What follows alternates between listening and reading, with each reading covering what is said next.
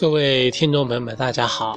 欢迎收听由励志电台独播、浩然居士讲述的《黄帝内经与养生智慧》节目。本期节目呢，我们接着上一次讲这个丙申年啊，五运六气这个学说的这个内容，我们继续呢，把剩下来的这个几个运气把它给介绍掉啊。那么我们上一次啊，已经讲完了这个丙申年啊，全年的运气叫少阳向火司天，嗯，这个厥阴分木在全。以及呢，在初之气、二之气、三之气啊，每个气的啊主气跟客气的情况。那么我们接着讲啊四之气的情况啊。这个四之气啊，大概是在啊我们这个二零一六年的七月末到九月末，这个时候呢，要经历的就是一个土主令的气交。也就是啊，半年相交的时候，在五行来说呢，这个春天它是属木的，夏天属火，秋天属金，在火与金之间啊，有一个土气主令的气交，就是我们说的这个农历的六月，大概呢就是夏至之后啊，立秋之前的这一段时间，这个时候呢就是。湿气和寒气相交的一个过程，这个时候啊，人会感觉很不舒服，或热或寒，或者呢是寒热忽作，湿寒热三个相交交织在一起，使这个疾病啊变得非常的复杂。这个时候啊，一定要找专业的医生啊。如果这个时候出现反复的疾病，比如说。又拉又发烧又口腔啊又烂啊嗓子呢又红肿刺痛又溃疡又吐又浮肿又水肿等等这些情况呢，这个就是寒热错杂，情况会很复杂。这个四肢气啊，客气是阳明燥金，那么主气呢是这个太阴湿土啊，那么土生金。也就是啊，主气生客气，那么这个时候呢，凉的比较快，变化的会比较明显啊。前面呢还很热，忽然呢这个寒热相争，又冷啊，又热又冷，一会儿呢凉，一会儿热，那么一下子又变得很凉，就这么一个过程。阳啊燥经啊，虽然啊凉，但是呢也有燥的这个情况。这个时候呢，前面说的热啊什么的，终于可以把它给缓解了。就像我们大夏天啊，闷热了很长时间，忽然啊，刮了起一大这这个凉风，下了一场啊午后的这个啊雨，那么这个时候呢，前面说的热啊什么的啊，就可以缓解，变得很舒服。但是呢，如果凉的太厉害，那这个热呢又出不来。容易被淤到里边，前面的湿啊就容易被收进去，那么前面的湿呢就会很重。这个湿啊，如果收进去的话呢，会表现出身体的沉重、浮满、皮肤的湿疹等情况。那么这个精气啊，容易受前边的火气的影响。如果说，四肢气的出现，持续的刮西风，但是不下雨的这个情况呢，人的肺呀就容易受伤。我们知道啊，明年的一整个一年啊，都会奔着人的这个肺病去。那这个时候怎么办呢？啊，所以啊，要用清金上火的方法。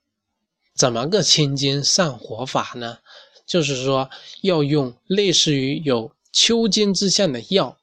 给它变成雨，比如说像沙参、麦冬，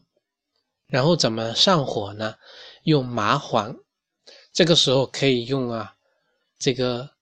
麻线石甘汤比较多。如果呢这个舌苔比较厚，要知道有湿气在里边，那么呢用生阳上火汤啊。一个叫麻线石甘汤，大家可以记一下啊，麻线石甘汤。还有呢，就是这个生阳上火汤啊，这两个呢可以用于啊肺病啊发生或者说预防的这个用药。这个是四支气，五支气呢是在啊九月到十一月左右。五支气的主气是阳明燥金，客气呢是太阳寒水啊，它还是一个主气生客气的这个过程啊，金生水。那么这个太阳寒水它就会厉害，所以这个寒呢它就来得早。五之气大概呀，刚才讲了啊，九月到十一月会提前冷起来，所以明年的秋天呢，可能本来你呀还穿着裙子，忽然啊就可能要换上毛裤，秋裤啊可能就穿不着。这个时候呢，避得太早，容易把本来还有火呀都避到里边。如果前边没有火，那么这个时候呢就没事，人呢就会感觉舒服一些。所以啊，五之气啊，可能是明年人们呢感觉比较舒爽的这么一个时候。但是这个时候呢，一定要避免啊受凉，因为秋天的凉气来得早，要预防着凉，要躲着点。尤其啊是注意把前边的这个火给清清。否则呢，寒气呢就会把这个火收到人体的内部啊，容易引起这个内郁的肺病，比如说像这个咳嗽啊啊、肺病、肺热啊等等这个疾病，以及啊这个热伤肺而出来的湿热疾病，也就是说脾胃和肺啊都容易受到这个影响。所以啊，任何可以放松警惕的节啊这个时间啊。都是不能掉以轻心的，这个呢是五之气的这个内容。那么我们继续啊讲这个六之气啊，也叫中之气啊。那么中之气是以这个太阳寒水生这个厥阴分木啊，这个水生木是这个主气呀，生客气。那么木呢就容易太盛，这个时候呢风就容易起来，所以可能明年的秋末一直到冬天这段时间呢，可能是又刮风又寒冷。那么我们要知道了，这个又风又冷啊，人的阳气呢容易受到伤害，风线阻开，寒气呢就容易进去。所以啊，这个明年二零一六年丙申年的冬天。可能呢，就是风寒伤人的这个情况会多一些，呃，那么寒气太过，心病也会受伤，所以到了丙申年的这个时候啊，啊，心火呢也会被压抑，那么这个丙申年的中之气呢，也会出现很多心脏病的这个情况，所以啊，我建议啊，那个时候呢，啊，别等那个时候了，有心脏病的人呢，啊。在这个农历九月呢，啊，在丙申年农历九月就要开始啊，服用一些汤药来调养自己的这个心脏病，防止啊心阳被中之气的寒和风所伤。这个呢，就是啊我们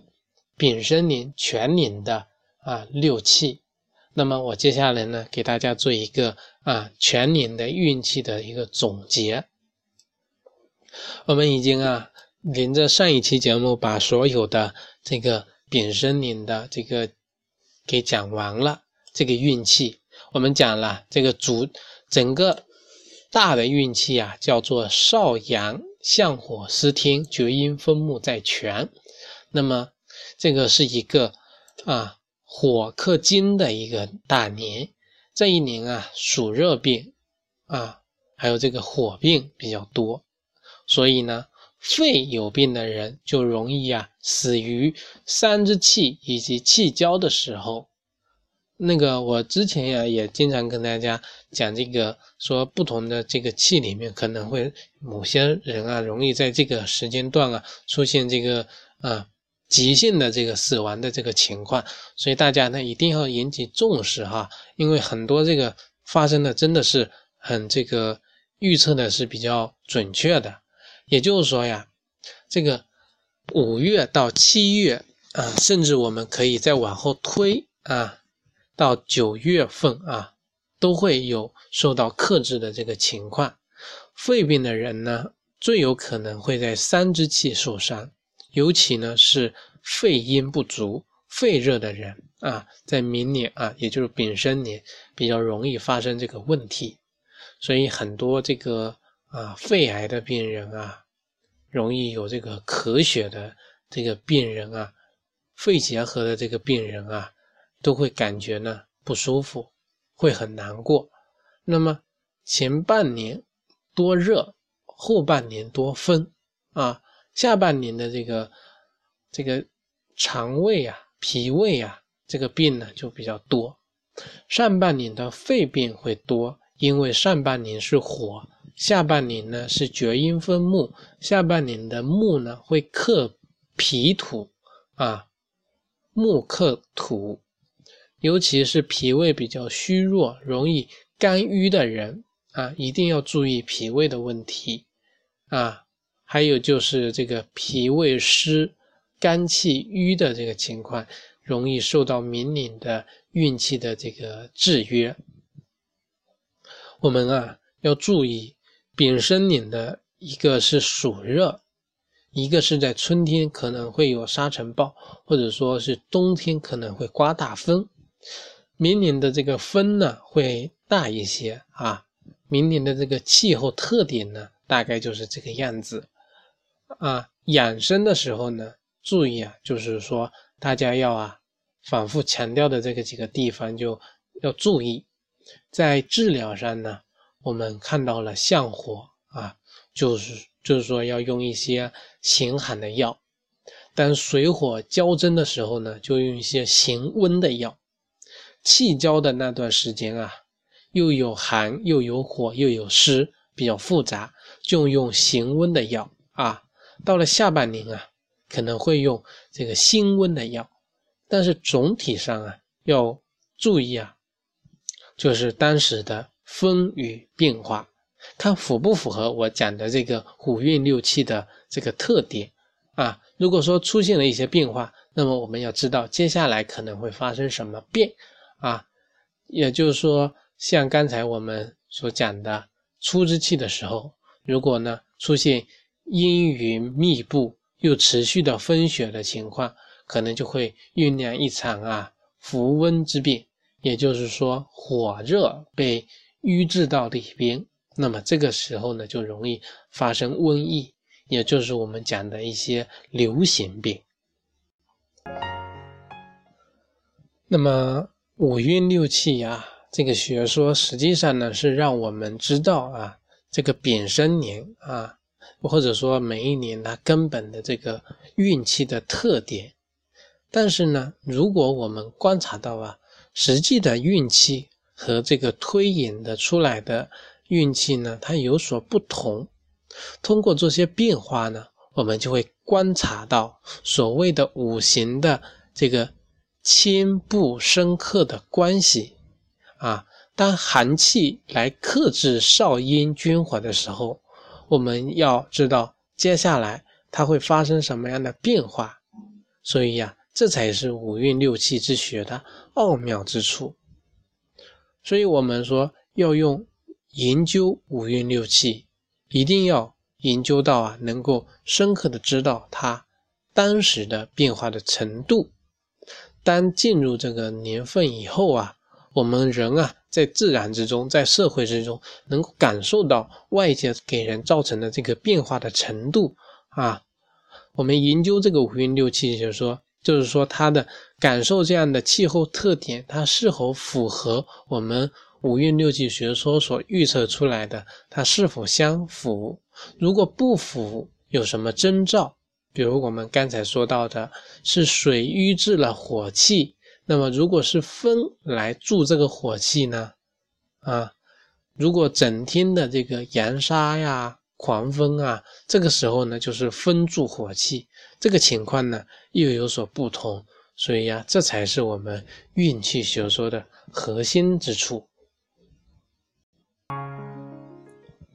那么我们已经啊把这个丙申年的全年的这么一个五运六气的变化的这个情况呢，给大家呢做了一个啊